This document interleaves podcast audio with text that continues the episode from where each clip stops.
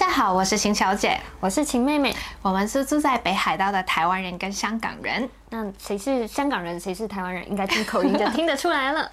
我这一集应该会更进步一点吧，我的国语。你每一集都有在进步哦，我们越录越快了呢。那呃，这一集呢就特别的，我们除了会把那个圣诞会上到 Podcast 以外呢，也会拍这个影片这样子。因为呢，其实每一集呢，我们发现我们真的花蛮多时间去锐稿这件事情，讨论我们到底要讲什么。对，所以呢，呃，我们就觉得。既然我们这么花时间去准备，那好像只放到 Podcast 有点浪费，那不如也录下来放到 YouTube 好了。啊，希望大家多多支持。好，多多支持。呃，我们每一集呢都是有三个单元嘛，那我们这一集呢，呃，先。就是还没有进入这三个单元以前呢，我们呢先来讨论一下我们最近就是做的最热衷的事情，对，追韩剧，对，应该是大家的也是很，也很多人呢也在追韩剧，因为。这一阵子呢，大家都多了很多时间在家里嘛，嗯嗯嗯、只能说呢，最近的韩剧呢，真的制作都很认真。我觉得不是最近开始，而是你最近才有时间。啊，也是，对，因为啊、呃，其实晴妹妹是一直都有看韩剧啊，我是最近真的因为没有那么忙了嘛，那所以呢，也在她的推荐之下呢，看了很多，然后就发现呢，这呃这几年了，韩剧的那个 quality 真是大大提高了。呃，很贴近美剧，呃，很细腻，很细腻。那个基作呢也是很认真。嗯嗯嗯。那我们最近呢，真的觉得非常好看，也很想推荐大家看的，就是《机智的医生》。机智医生生活。嗯，机智医生生活。不好意思，我常常没有记那个剧名很清楚。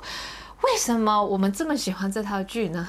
他其实大纲就是在说五个同期的医生，然后他们在同一个医院工作，他们身边发生的一些事情，然后他们五个医生就是在学生的时候就组成乐团的。那他们现在出来工作之后呢，他们也有回去重温这个乐团嗯的故事嗯。嗯，那医生嘛，就是在呃真实的社会中也是会，我们都会觉得他们是比较优等的人才，这样子优秀的人才。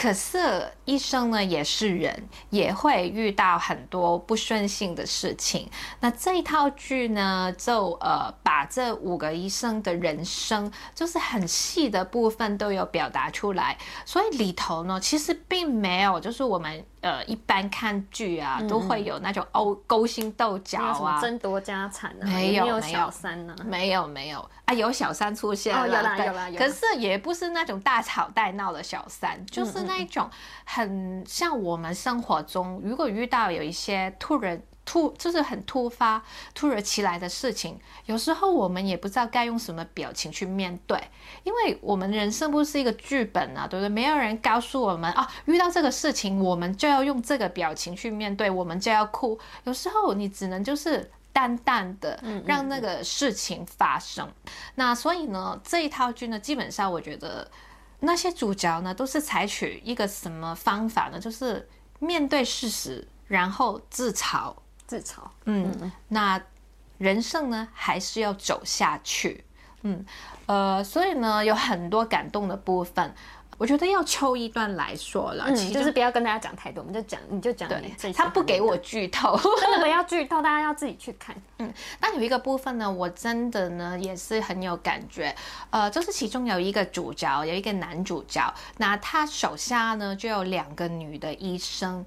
都是跟他学习的医生嘛，那一个呢就是非常默默实干型，嗯，那另外一个呢就是有点狡猾，很会装忙。嗯，很会装忙的。嗯、那呃，那个默默实干型呢，就是做到一个地步呢，就是有点受不了，就觉得啊，我再这样下去不行了，要崩溃了，也没办法做下去了。所以呢，他就最后忍不住，就去找他的上司的医生去说这件事情。男主角就是主角医生呢就跟他说，其实呢他一早已经知道了，可是他也呃没不知道应该怎么去处理这件事处理这件事情。呃，可是比起聪明的人，我更喜欢会负责任的人。在生活上，我们也会遇到的事情。嗯、那秦小姐也是曾经做过人家上司，也曾经呃是下属的身份，呃自己很努力，默默的干了很多事情，会觉得到底有没有看到，有没有人去看到自己的努力啊？这么。辛苦去做，是不是自己很笨呐？这样子，可是呢，都是到后来才发现，其实真的努力过的痕迹，都会一定会有人看到，可能不是立刻会知道的，是之后才知道的。所以呢，就在这种的氛围之下，在现在疫情啊。当中，我们生活当中有很多事去，呃，看这一套剧，看这一套剧呢，真的是很适合，非常的疗愈人心，嗯，非常疗愈人心。而且金妹妹非常喜欢这个导演，像她以前有拍过《请回答》系列，嗯，《请回答》系列，秦小姐还没看过，也没有，接下来推荐她去看。那这个导演他的剧呢，就是都很明显的没有什么大起大落，嗯，那都是很平淡、很贴近生活的剧。嗯而且他的那个制作啊，真的，因为我们真的很喜欢，甚至把他那个幕后花絮全部翻出来看，让我们吓一跳的是，他真的是去做一个医院的场景，哎，是他不是去一个医院去借去拍，他是用一个真的场自己搭一个场景，非常用心，而且做的非常的细微。那那五个主角呢，他们本身也其实不是擅长乐器的，他们为了这一部戏，半年前就去学。学了半年，半年，然后就为了他每一集可能弹一首，对，一首曲子这样子，嗯，超用心的，难怪那么多人喜欢。对，嗯、所以呃，真的，如果你还没有看这一套剧呢，我真的很推荐大家去看。嗯、那很遗憾呢，真的我们最近都没有怎么看日剧。对啊，但是现在也很期待《半泽直树二》，嗯，他们终于要在七月上映了。好，终于有一套我们可以期待的，期待。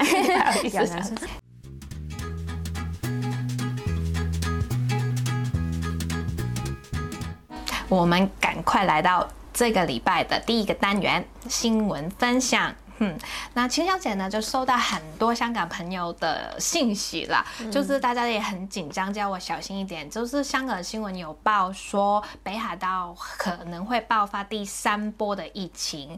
那呃，一定要跟大家说呢，虽然北海道到现在还是没有零确诊的日子。可是，呃，每天现在也是单位数字的确诊啦，个位数，个位数字啦，所以，呃，情况真的对一般人来说不太严重，而且确诊呢，大部分都是集团感染。嗯，对于大部分的人来说，其实感觉有点遥远的感觉。然后市面上现在也恢复正常了嘛，招红镇人还是很多。只是说比较有受到影响，就是以观光客为主的一些度假地啊，他们可能还是没有办法开。嗯，你觉得日本人有在担心吗？其实看不太出来。当然，嗯、呃，倒闭的企业也很多，失业的人也很多，但相对的，日本政府提供的资源也蛮多的。中小企业其实你只要能证明你这个今年有某一个月的收入是去年的一半以下的话，就可以申请补助。就可以申请，而且是一百万日币到两百万日币哦，嗯，蛮多的那个补助。嗯，嗯，秦小姐的就是认识的也有吗？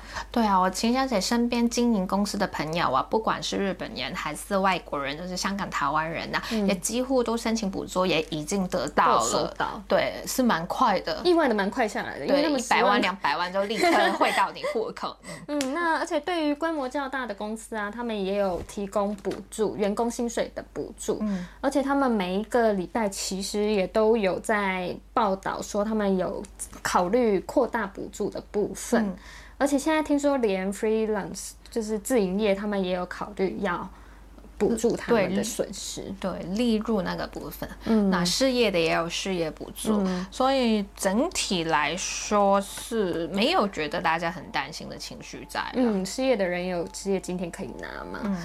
但只是，其实我们会比较担心，说日本政府这样子花钱，一直花钱，他们会不会哪一天倒掉？这样子，对，还可以撑多久？不知道。因为每天呢、啊，我们现在也是看新闻呐、啊，就是每一次看都觉得很无言。尤其是东京的这个礼拜，嗯、就有好几天呢是超过五十人的确诊。嗯嗯嗯，就会想说，到底日本是怎么防疫的？对不对？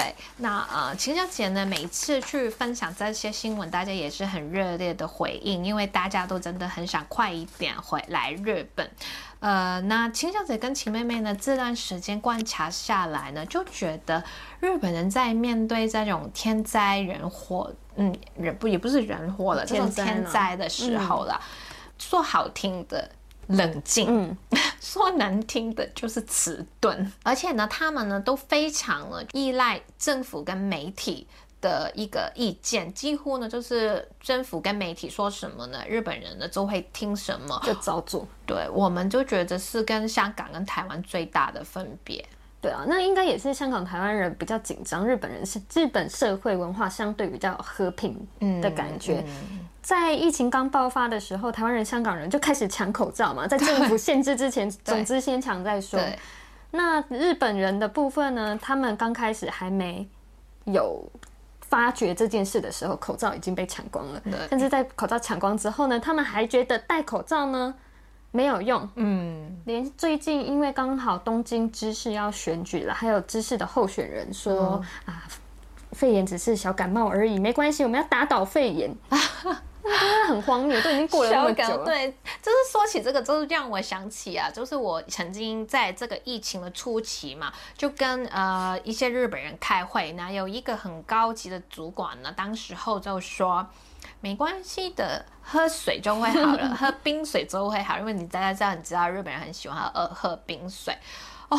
然后就只能说，为什么他们就这么没义气呢？直到真的要紧急发布之后，嗯嗯嗯他们才意识到，哦，这个要戴口罩了，呃，大家真的要注意去防疫了。嗯嗯嗯。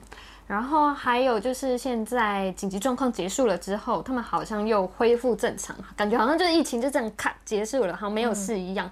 嗯、就大家去上班的去上班啊，唱卡拉 OK 的唱卡拉 OK 啊。现在又集团感染这样子，嗯、但是我觉得我们也不要那么严格啦。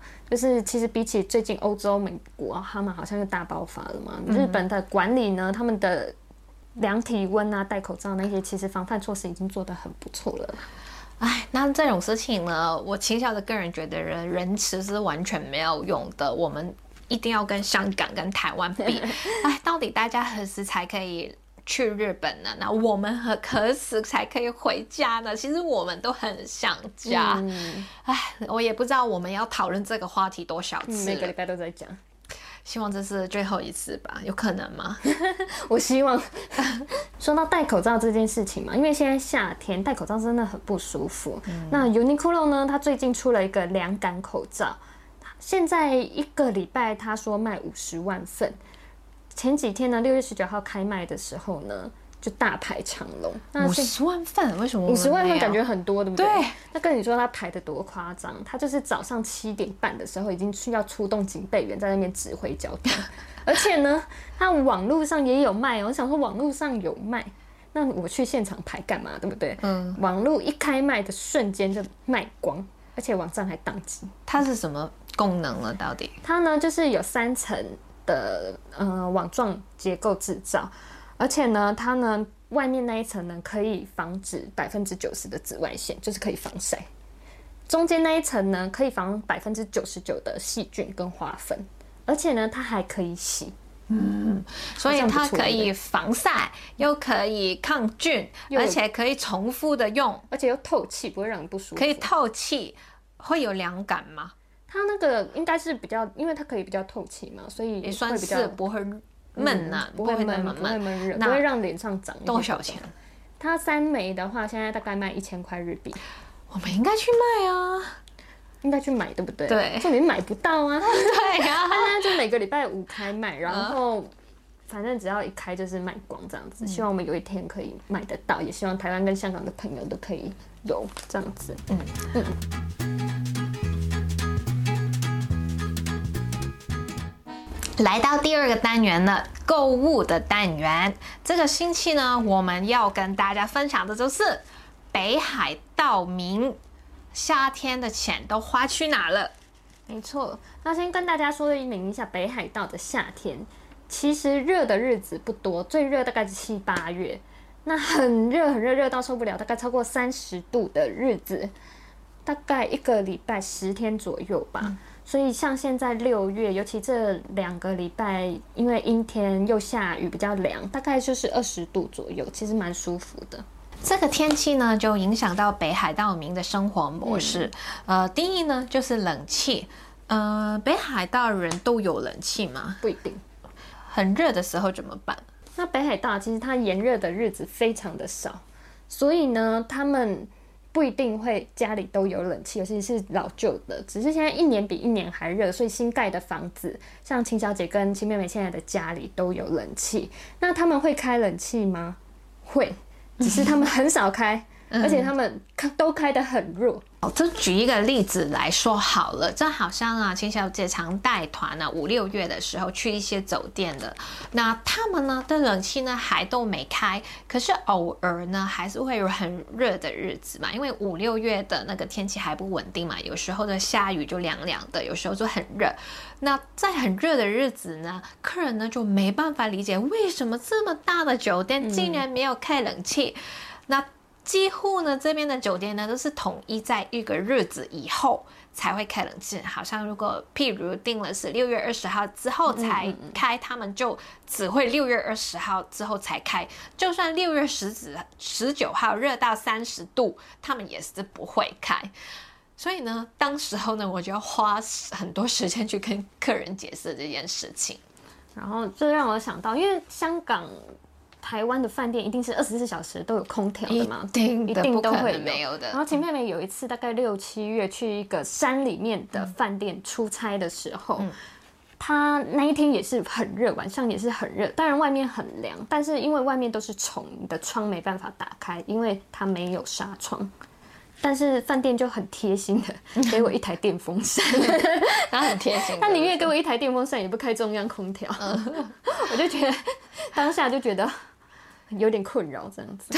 道明啊，在没有习惯开冷气的状况呢，他们要怎么去过这个夏天呢？这个呢，就是因为我现在要跟大家说，冬天。跟夏天也是很强烈的对比，在北海道，因为我们的床啊，就是至少秦小姐是很怕冷的。嗯、我的床呢，就是要垫三层的东西，夸张。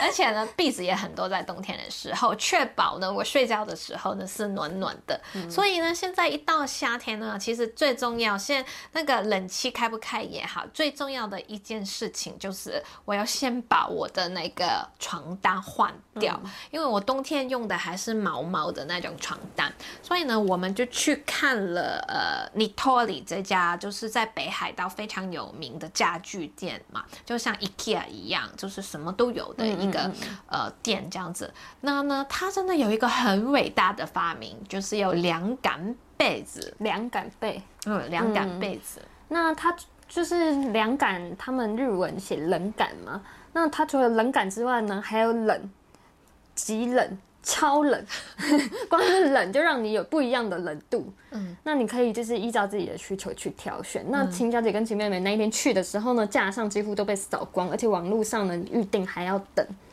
可见就是日本人夏天是多需要这个东西。对，所以因为我们在香港中没有一定要换床单这个问题嘛，因为我们冷气都开到大大的。对，嗯、可是在这边呢，我们就先要花钱，呃，把那个被单就是去被单跟那个床单去换一换。嗯、好像你也有算过，好像开两个月冷冷气也不够。就不用那个钱，因为我们买那个要差不多四五千块日币。对啊，你看你要换床单，然后还要换被单，然后你又想说啊，那不然枕头也买一套好了。你买一套好像开那两个礼拜的冷气 钱，好像比较划算这样子。那我们环保了，环保节电节电，这就是一个花钱的地方。嗯、那所以天气呢，除了影响到我们呃的家以外，也影响到我们吃的东西。我们到一到夏天呢，几乎呢一定呢会买水果来吃。这真的不像香港、台湾哦，在日本不是一年三百六十五天都这么多水果吃的，嗯、就算你。大家觉得北海道啊是出产很多有名的生果啊、蔬菜的一个地方，可是呢，我们要吃到新鲜的蜜瓜啊，呃，或是玉米啊，还真的要等到夏天才有。那这一年呢，因为这两个礼拜啊，它就是比往年都冷，而且下雨的日子比较多，那所以呢，蜜瓜跟那个玉米呢还没到盛产期，就是往年呢，在这个时间呢，都已经有很多货出来了。那那现在呢，都只有少量的，嗯，真的很少。对，虽然我们也是有吃到了，对，幸运幸运。对，可是呢，真的是呃不够这样子。呃，好像呃大家也知道秦小呃秦小姐有在卖蜜瓜嘛，给香港的朋友。那其实订单是很多，真的，可是呢货不够，所以要大家等，也很谢谢大家耐心的去等候。那玉米的部分，今年玉米好像真的还没有出来。以前是玉米在超市啊，还是在菜市场看到很多都是北海道产的，嗯、但今年都还没有出来，所以还没有办法帮大家试吃。那最后日本人呢，还有夏天会花钱花到去哪里的话，就是大通的啤酒季。大通大概从五月开始，他就会一路办各种祭典，就是各种名目、嗯、办祭典，去办到秋天、冬天入冬为止嘛。那大家最喜欢的就是夏天去那边喝酒啊，去你那边烤肉啊。晒太阳啊，晚上很凉快啊，跟同同事聚餐之类的。只是说今年因为刚好遇到疫情，目前都是停办的状态。那相信北海道到我们今年应该省了不少钱，没就没办法去了。可是我们会把钱花在网购啊，不是吗？对，我们有现在有新的方向，而且就是之前紧急状态解除之后啊，那些百货公司现在都提早 sale。嗯，那我们也是忍不住要 shopping 了一下。嗯，那还有还有算是好消息吗？就是八月对我们札幌市民来说算是一个不错的消息吧。嗯、就是八月开始，可能目前好像是暂定一个月，他们有一些设施都要开放免费参观，嗯、像是艺术之森啊，还有最划算的是摩伊瓦亚马早岩山的缆车。平常坐这个缆车呀，要多少钱？来回是一千八百块日币，嗯、所以你看我们两个就来回就省三千六。对，到八月八月就可以免费坐，那我们就坐到饱啊！对，上上上下下，因为大家又不能来嘛，对不对？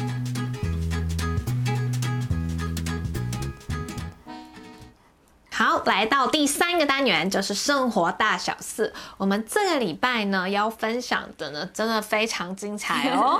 就是我们要跟大家聊一聊我们在北海道遇到过的事故哇，或者车祸了。就是、对啊，对啊，就遇到的事情。对，呃，那你先说了。好。那首先呢，大家都知道北海道这是一个大自然资源非常丰富的地方。基本上你一出市区之后，旁边就是什么森林，所以呢，你都会看到路边有那个路牌，嗯、说小心动物跑出来。嗯，那那个真的不是开玩笑的，真的会有很多动物跑出来，像是鹿啊、狐狸呀、啊，还有那个 tanuki 浣熊之类的，嗯、你应该也有遇过很多次吧？是是。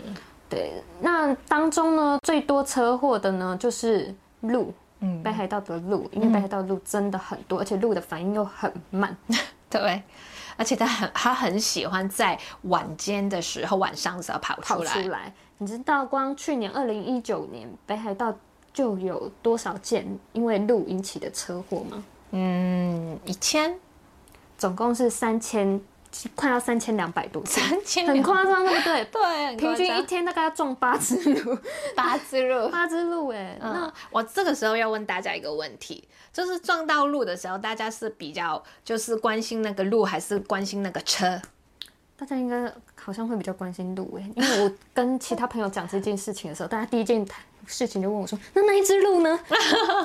那很好，大家都是 有慈悲之心的人，有 有有有很多人也是会先关先车的。不过两个都是有道理了。嗯、那就是我觉得可能台湾人、香港人，他们没有接触过这种大自然的环境，所以他们会很想遇到。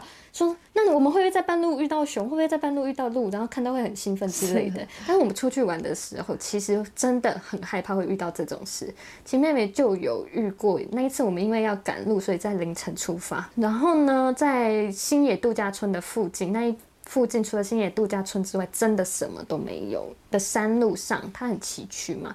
那好死不死，一转弯就撞到一只鹿。嗯，那当下那一只鹿，我坐在后座，就是紧急刹车。我前面的朋友就告诉我，我们撞到鹿了。那我们当然就赶快下车看那一只鹿有没有怎么样。那真的很抱歉，那一只鹿就有点撞到它的后腿，因为我们的车速毕竟也不是不能晚上路直直的一条，也不能说太慢这样子。嗯，只是说它还没有倒下，它就有点跛脚，一跛一跛就走了，好可怜。对，但是呢。跟大这边顺便跟大家说一下，租车的时候呢，请保险一定要保到最贵的那一个。那你如果说租车发生事故，第一件事情请报警，第二件事情联络租车公司，第三件事情看你的车能不能动，不能动的话联络道路救援。那我们呢，首先要报警嘛。我们就发现我们身处一个收不到讯号的地方，且那时候是很晚的时间，早上五点钟是很早，真的不要凌晨去开车啊！而且它已经是秋天的时候了，所以其实北海道夏天的时候三四点就是天光嘛。嗯，那那时候因为是接近秋天冬天，所以它天光的又很晚。嗯，我们只好开到新野那个城镇的警察局。那警察看了我们之后就说：“哦，你撞到路了。”那人有没有怎么样？车子来，方向盘打左，方向盘打右，哦，还可以动。你们要继续开吗？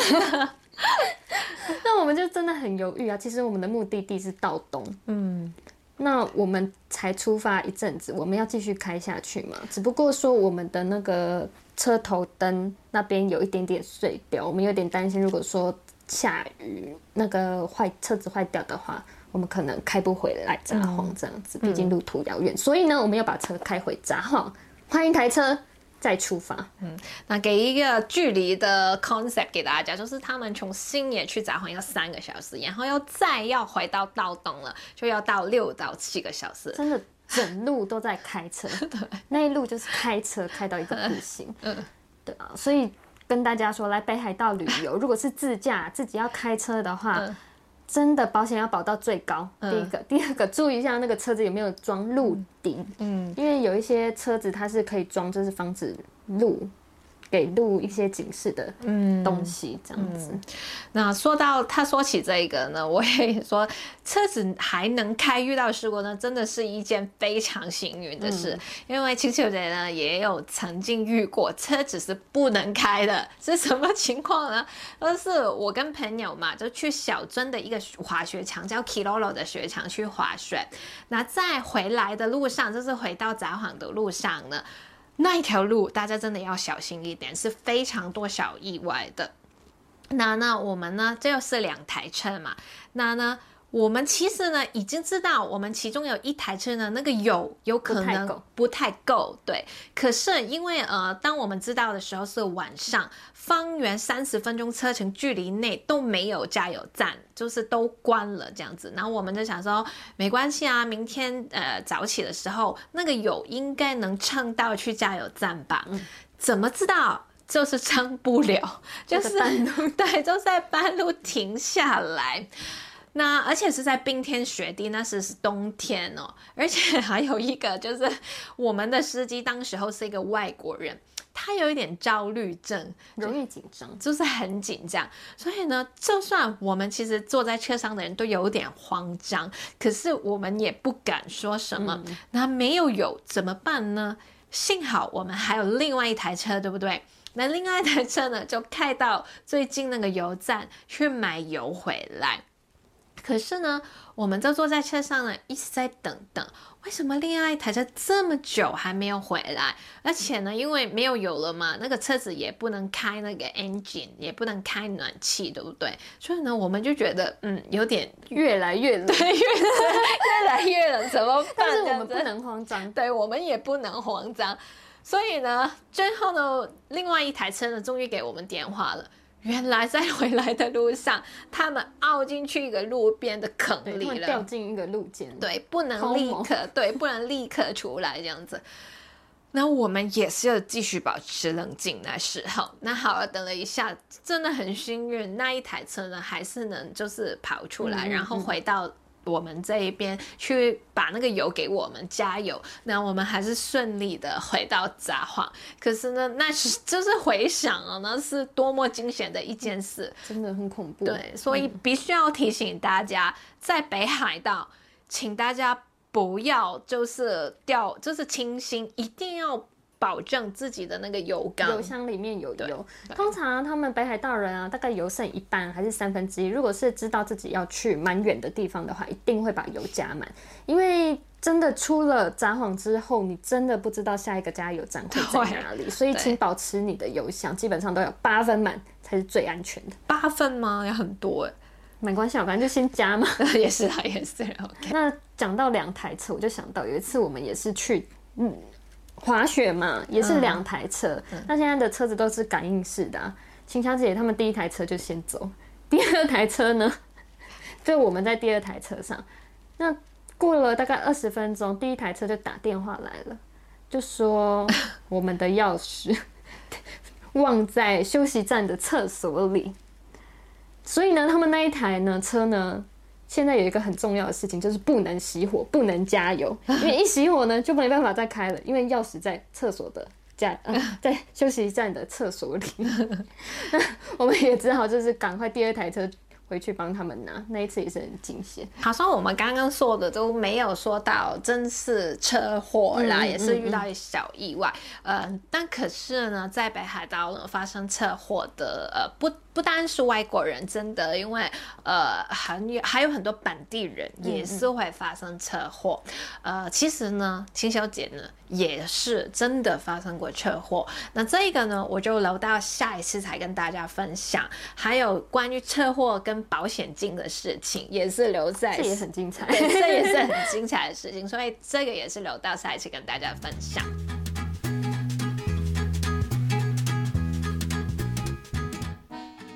好，我们就进入呢，我们最后的一个单元，就是我们每个礼拜呢都会教大家一句日文，是你们如果来观光或是在生活，一定大家都会有可能用到这一句的。那我们刚刚说的就是我们遇到有些事故的时候，对不对？大家如果不会日文怎么办？怎么去求救？大家有没有想过？所以呢，会说救命是非常重要的。我们这个礼拜呢，就是大教大家怎么说救命。助けてください。助けてください。这个呢，就是请你救救我的意思，请你救救我。所以呢，如果如果我们遇到好像真的在森林中，我们没有油了，也如果你真的只有一个人的话，呃，请你打电话报警的时候，第就是第一次就可以说。 他是给的特赛，然后就把你的位置说给警察听，或是呢，你呃，其实这个生活上呢也是可以常常用到。好像如果我跌倒了，呃，我起不来了，就是在有人扶你起来的时候，对，你就可以说他是给的特赛，对，呃，也是，尤其是女士啦，女士可以多用这一句。好像真的你搬东西很重。搬不了，你想有人来帮你搬，你也可以说这这一句。助けてください。 助けてください。尤其滑雪，我记得滑雪很有很大机会用到这一句，因为有很多人有时候就会一个人落单，呃，可能就是在那个雪道上，不知道是呃有什么，就是反正呢就是对，或者是跌倒了起不来，那身边呢只有陌生人，没有朋友，因为可能朋友都都已经滑去不知道哪里了，那。你又想人家来帮你的时候，你就可以说这一句。 好，跟路人说。对，那啊，我再说也是慢一点。助けてください。助けてください。对，所以大家呢就可以记住这一句了。好，这个礼拜呢我们就说到这边了。喜欢我们的朋友呢，记得订阅、分享给你的朋友。如果有想听的话题呢，也欢迎留言给我们哦。我们下次见，拜拜。